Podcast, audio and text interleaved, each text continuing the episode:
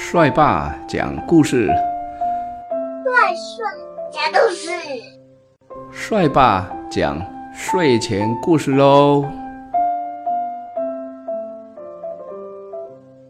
今天是十月十号。有一天呢，有一个农夫，他有一把斧头，他经过河边的时候呢，不小心掉到河里去了。那个农夫呢，就在河里，好伤心，好伤心的哭啊，在河边一直哭，一直哭，一直哭，因为他的斧头不见了。后来呢，神仙姐姐跑出来了，看见这个农夫在河边哭呢，他就说：“哎呦，你为什么哭得那么伤心呢？”啊，这个农夫就跟神仙姐姐讲说。我的斧头不小心掉到河里去了，怎么办？神仙姐姐说：“不要紧，我们来想个办法吧。”于是呢，神仙姐姐咻变了一下，从河里呢捞出了一把黄金斧头，黄金很昂贵的黄金斧头，问这个农夫说：“这把黄金斧头是你的吗？”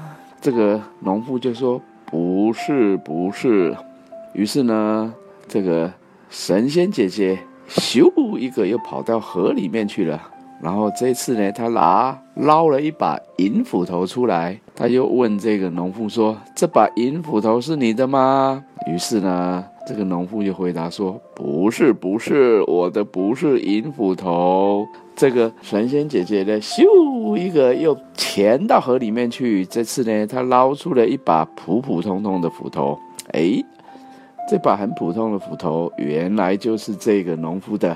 农夫看见了这个斧头，很高兴，说：“哎呀，这个就是我的斧头耶！”然后这个神仙姐姐看见这个农夫这么的诚实，她很高兴，就把那个黄金斧头还有银斧头通通送给了他。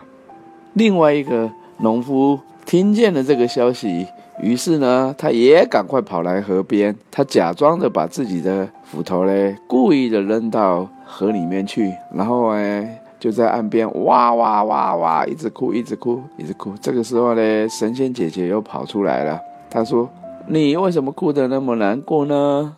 农夫就说：“我的斧头嘞，也掉到河里去了，怎么办？”神仙姐姐就说：“好。”我帮你去找一下，咻，跳到河里面去。这个时候呢，拉出了一把金斧头。这个农夫一看到金色的斧头，说：“哎呀，这个就是我的斧头耶！”神仙姐就说：“啊，这个你这个不老实的农夫，说谎话的农夫，这个明明就不是你的斧头。”于是呢，他就把这个斧头呢没收了。而这个时候呢，这个农夫呢，他不但呢没有得到金色的斧头，他连他原来自己的斧头呢也找不到了。这个故事呢讲完了。